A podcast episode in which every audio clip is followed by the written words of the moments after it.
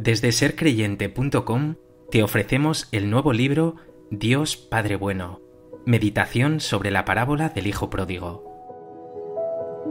A lo largo y ancho del Evangelio, Jesús nos dice con claridad que Dios es un Padre que cuida de nosotros amorosamente y que nos ama hasta el extremo.